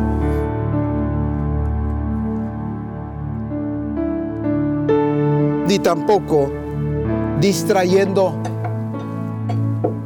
a nadie de Misión Cristiana al Calvario. Dije a nadie. Vuelvo a repetir a nadie. No hay razón, no hay justificación alguna. El mundo nada tiene que ver contigo. Mundo nada tiene que ver conmigo, con ninguno de nosotros. Entendámoslo, el mundo nos aborrece. A Cristo, a mi amo, a mi dueño, a mi Señor. Lo aborreció y lo aborrece hasta el día de hoy. no es posible que a mí me ame.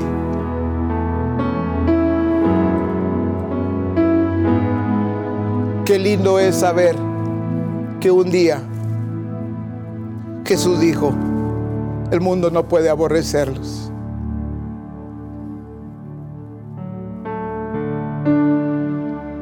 Pero el mundo los va a llegar a aborrecer. Y es justo cuando los presenta delante del Padre. El mundo, Padre, los aborrece. No tienen nada que ver con el mundo.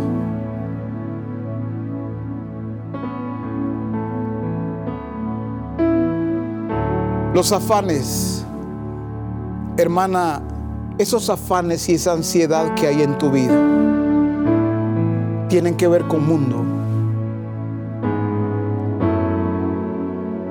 Hermanos, varones, esa inquietud, esa desesperación por querer hacer dinero, tener dinero, querer tener dinero, esa ansiedad, eso es mundo.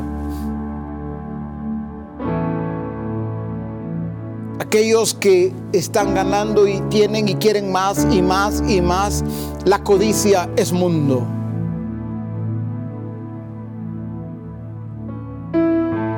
Lo que pasa es que se disfraza muy, muy bien.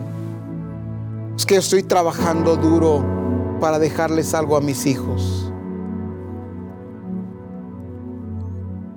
Es bíblico. Pero hay que entender muy bien las escrituras. Si yo voy a dar todo mi tiempo, mi, mi fuerza, mi energía, el único fin es por causa de mis hijos. No me importa que me desgaste y no me importa abandonar al Señor o, enfriarme un poco, eh, que mi amor ya no sea tan apasionado, pero, pero voy a dejarle algo a mis hijos. Ya estoy en una esfera distinta. Debo ser responsable. Y es bueno que piensen mis hijos, pero el mejor legado para ellos no tiene que ver solamente con casa, con bienes terrenales, con dinero, con negocio, negocios.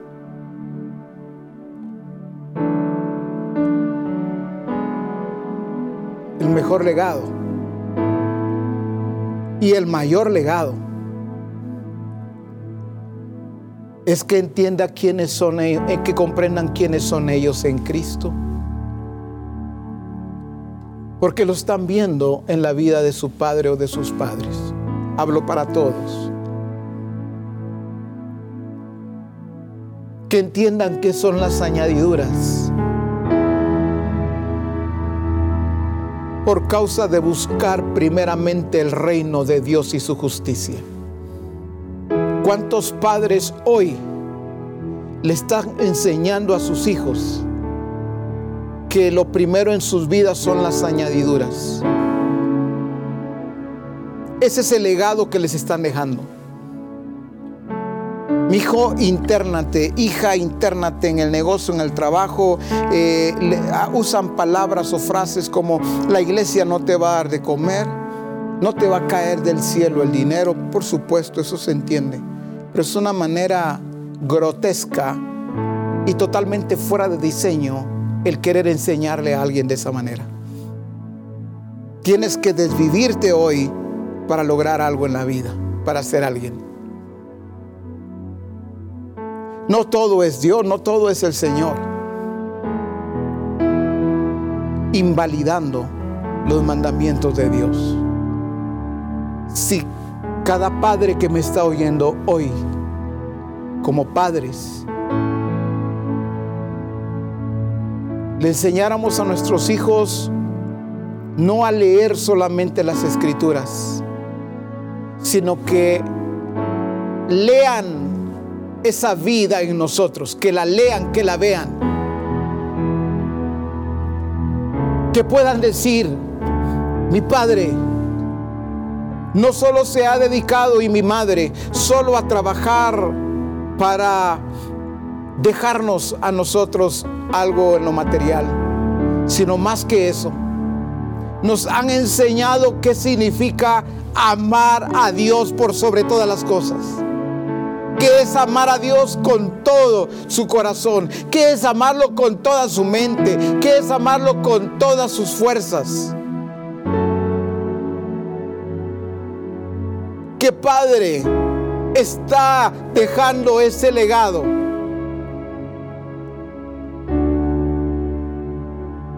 ¿Cuántos hijos hoy no van a amar? Vienen amando ya al sistema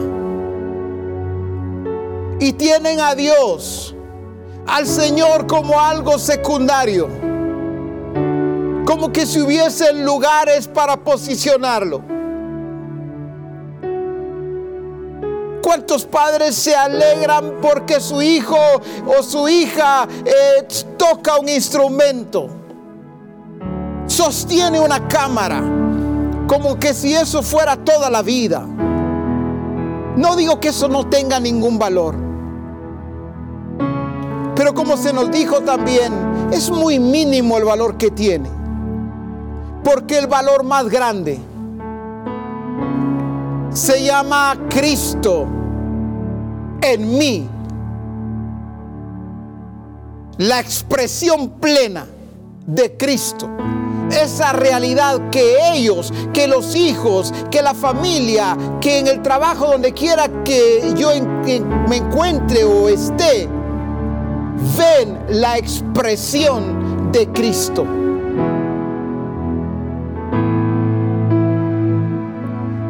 Que puedan decir tus nietos, mi abuelo, mi abuela, me mostró y demostró que es amar a Dios y que es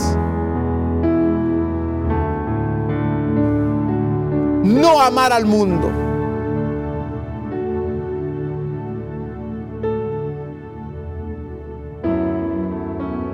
mi padre, mi madre, mi hermano, mi hermana, me ha enseñado con su vida el sistema no puede con él, el sistema no pudo con ella. Pero no solo es resistirlo, sino es expresar la vida de Cristo. ¿Cuántos evangélicos hablan solo de estar reprendiendo, otros de estar resistiendo? Y toda la vida se les va en eso, pero no expresan nada. Expresan son temores, luchas, batallas, crisis, derrotas, amarguras, debilidad, fracaso inconformidad.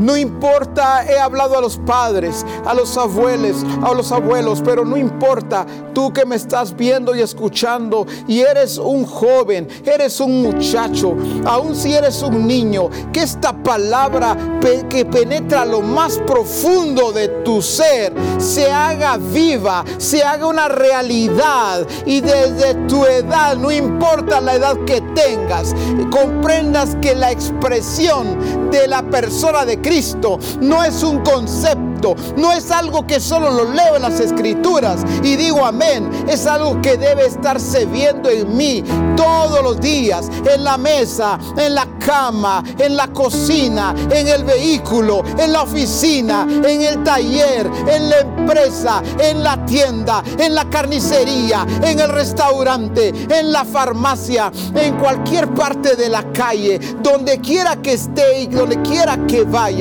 deben saber que no podré seguramente tener capítulos y versículos de memoria como otros, pero la realidad divina es verdadera, se hace evidente donde quiera que vaya y donde quiera que esté.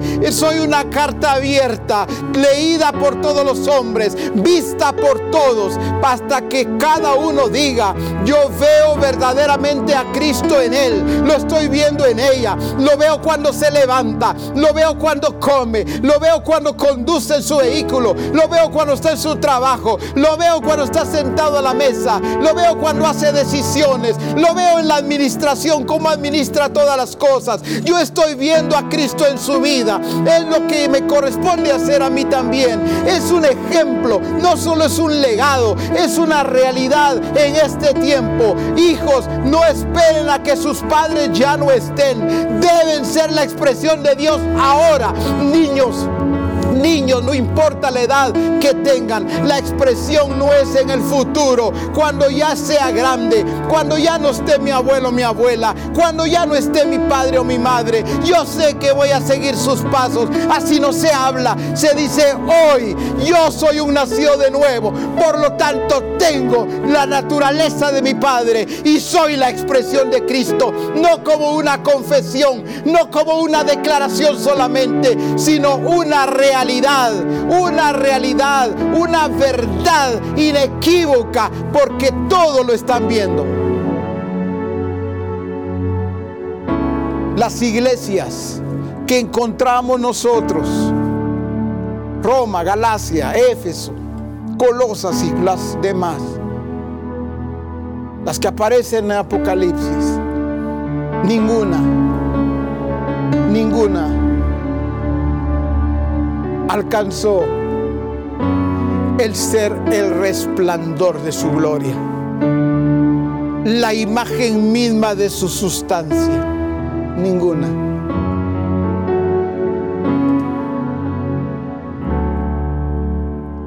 Alégrate y alegrémonos,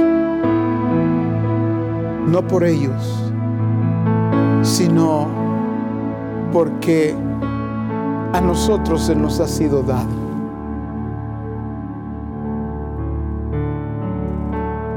Ser la expresión de su gloria, la expresión de su naturaleza.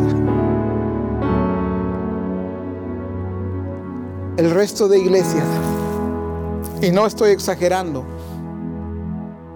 lo estoy diciendo con verdad, el resto de iglesias a nivel del mundo debe ver a Misión Cristiana al Calvario, no como una organización más.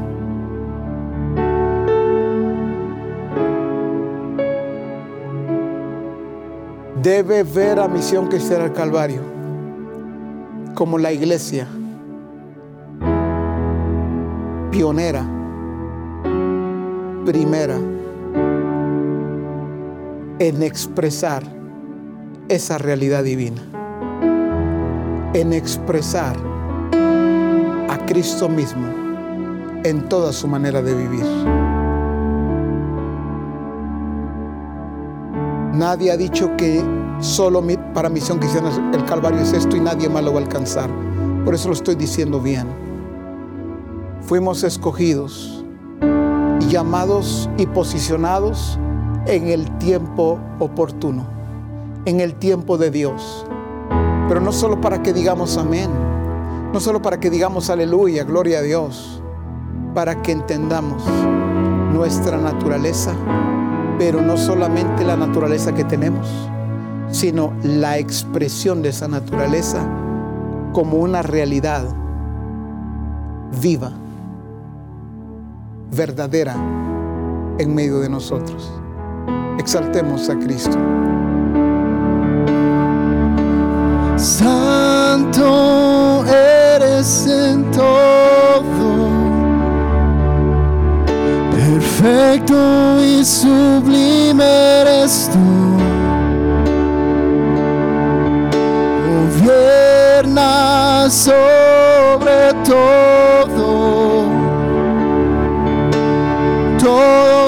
sustenta en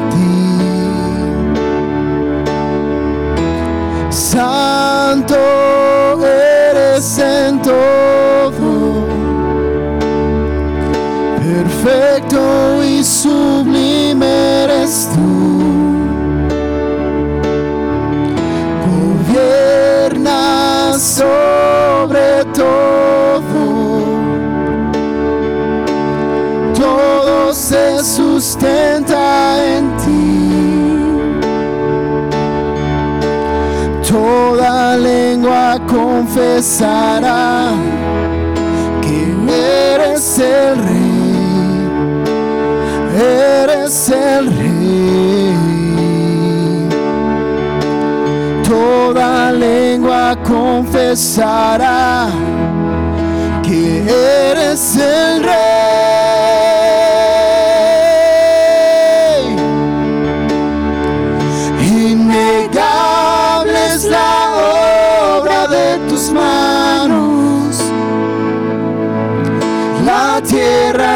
Llena de ti.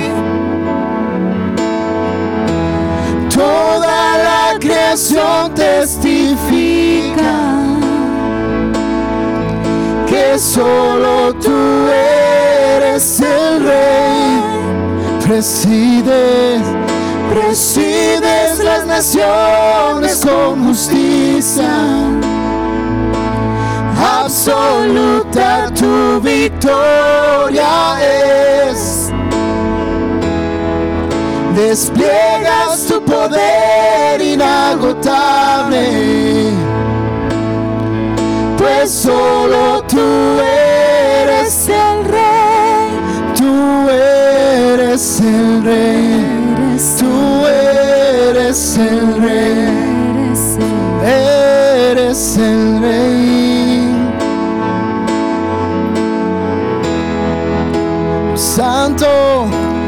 Santo eres en todo perfecto y sublime eres tú. Gobierna sobre todo. Todo se sustenta en ti. Santo,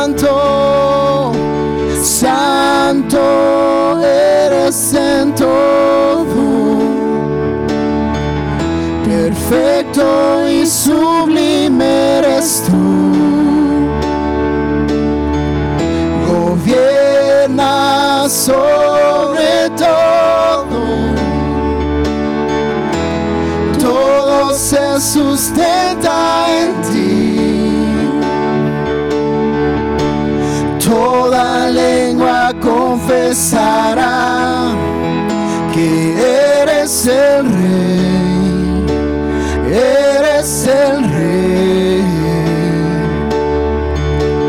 Toda lengua confesará que eres el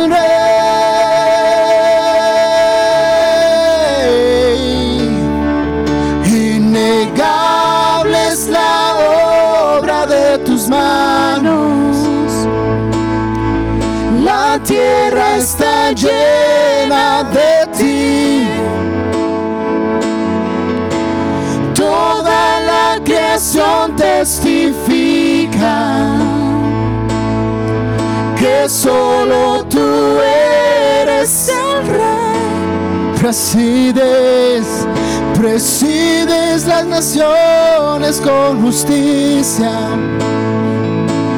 absoluta tu victoria es. Despliegas tu poder inagotable,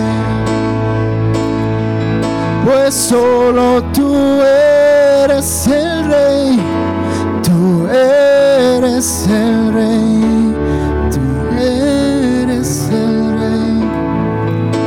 Quiero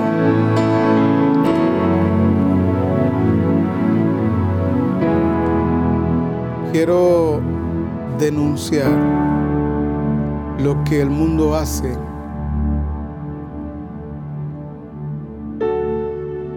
Mostrar, aclarar lo que el mundo hace en aquellos que comienzan a alejarse de Dios,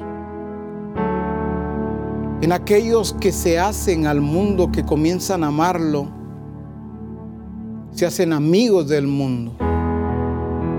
Quiero mostrarles cómo los trata el mundo, porque eso es lo que busca, lo que vamos a ver ahorita es lo que busca el mundo, lo que persigue. No solamente alejarlos o apartarlos de Dios. Como el mundo los aborrece, Vean conmigo lo que dice Lamentaciones 4.1 en la versión PDT.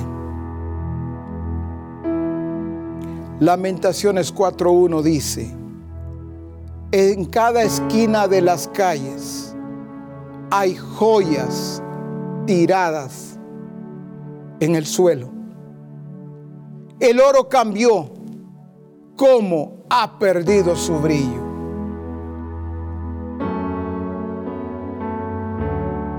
Cuando el oro deja de brillar, escucha con cuidado esto. Te estoy hablando a ti, esto es para todos.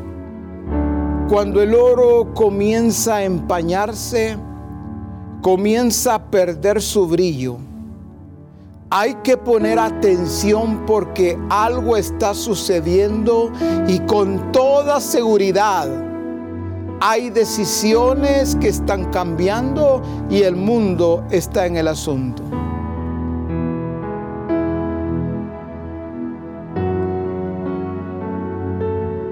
No es tu padre o tu madre el responsable de sacar lo que haya del mundo en tu vida.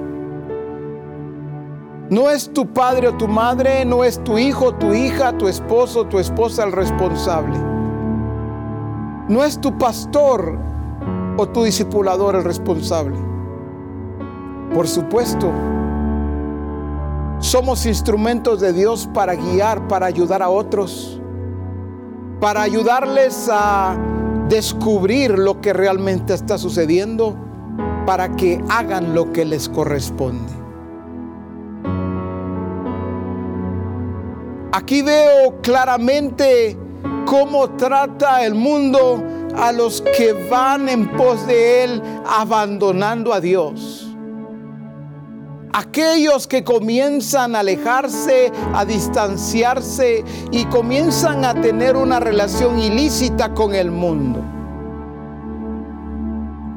En cada esquina de las calles hay joyas tiradas en el suelo el oro, como ha perdido su brillo.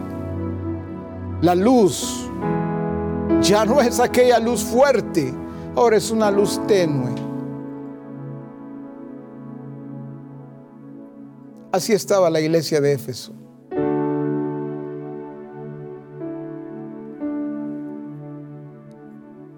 En la versión Message, siempre de Lamentaciones 4.1, dice, oh, oh, oh, cómo se trata el oro como basura. El oro más fino tirado con la basura. Joyas invaluables esparcidas por todas partes. Joyas sueltas en las alcantarillas. Esto es lo que hace el mundo, el sistema porque te aborrece y me aborrece, nos aborrece.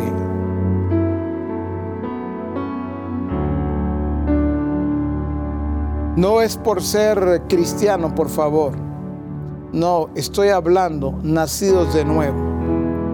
Y si alguien aborrece más el sistema, es aquel que conoce su identidad, es aquel que conoce su origen, es aquel que no solamente conoce su naturaleza, sino que la expresa. A esos es a los que más aborrece. Entonces, busca la forma de atraer, de coquetear, de seducir. Porque si algo disfruta el mundo, el sistema, es que esas joyas invaluables terminen tiradas, esparcidas en la calle, juntamente con la basura. Eso dice Lamentaciones 4.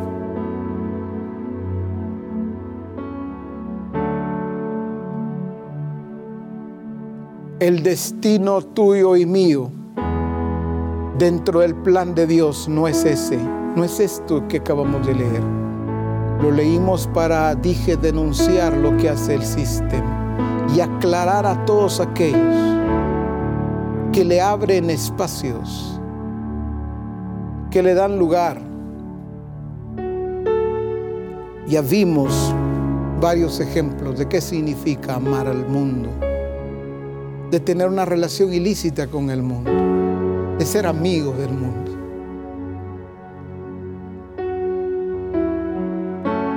El fin de esto es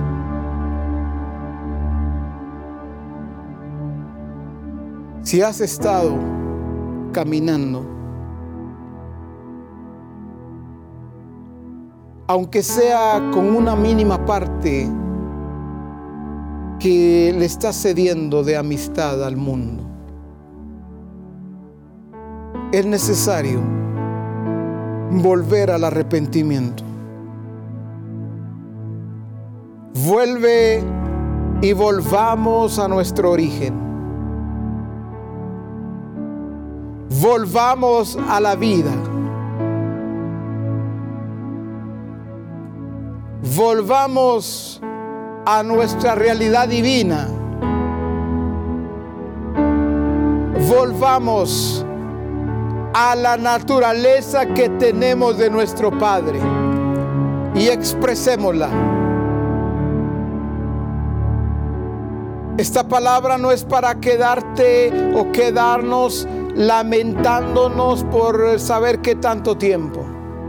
Esta palabra es para recibirla, para entender a nuestro Dios y nuestro Padre, para entender a Jesucristo. Y para que inmediatamente entendamos lo que nos corresponde hacer y lo hagamos. Que no nos quedemos solo en que lo entendimos, que lo hagamos.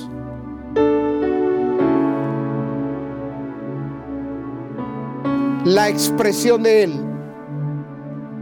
la plenitud de Él.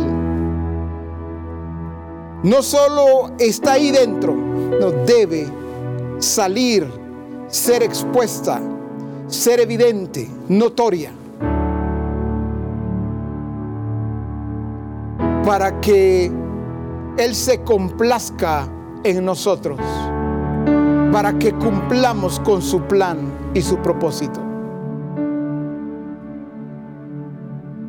Para que su nombre sea puesto en alto y para que Misión Cristiana al Calvario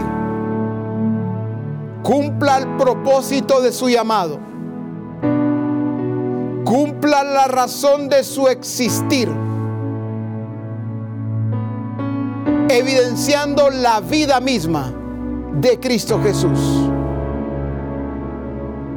Padre, gracias por lo que hoy has hablado, mostrado, enseñado, corregido a toda misión cristiana al Calvario. Este día ha sido un día determinante en los cielos y en la tierra. Porque este Congreso es dirigido por ti por tu Santo Espíritu.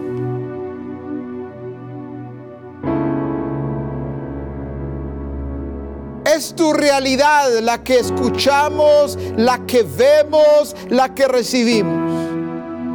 Tu realidad, tu naturaleza, tu vida misma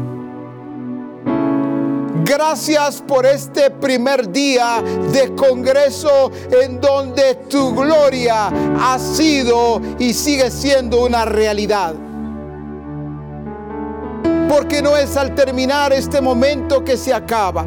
Tu gloria sigue siendo una realidad en cada uno de nosotros. Pero una realidad que se ve. Una realidad que se hace notoria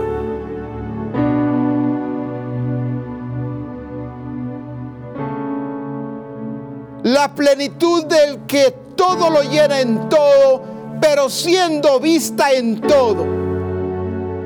Gracias Padre. Gracias Cristo por la manera en que has destinado a Misión Cristiana al Calvario. Por el rumbo por, por, el cual la has llevado, la has traído y la sigues llevando.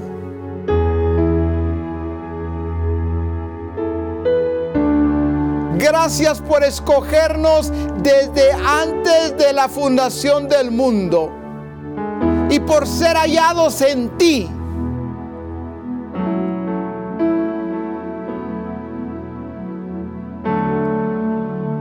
Gracias porque has mantenido firme tu pacto, tu plan, tu propósito, tu diseño. Gracias por amar a Misión Cristiana al Calvario como la has amado y como la sigues amando por cada cuidado que has tenido y lo has hecho notorio hasta este momento. Gracias por cada uno de los que ha estado escuchando, ha estado viendo y ha estado siendo un mismo espíritu contigo para verte y conocerte y para entenderte también en todo esto. Gracias por tus designios.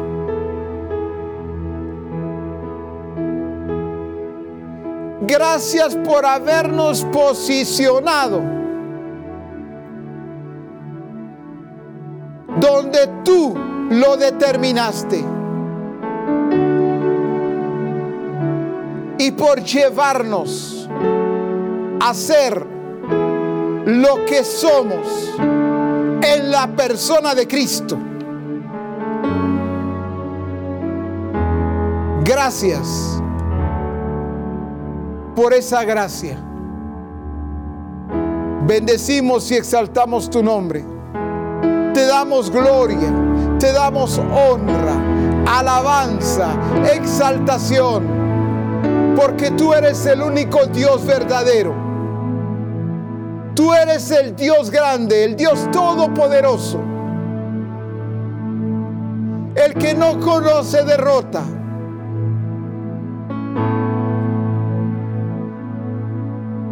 Que se mueve en los cielos, pero también en la tierra. En los aires, en las aguas, debajo de las aguas.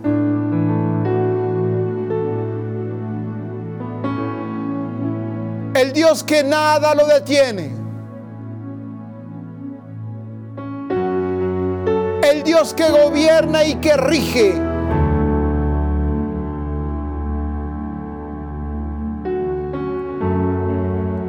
El mismo Dios de Abraham, Isaac y Jacob.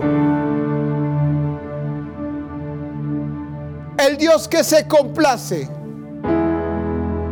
al ver a los suyos realizando su plan y su propósito, conociéndole y entendiéndole para la honra de su santo nombre. Gracias te damos por ello. En Cristo Jesús. Amén. Amén.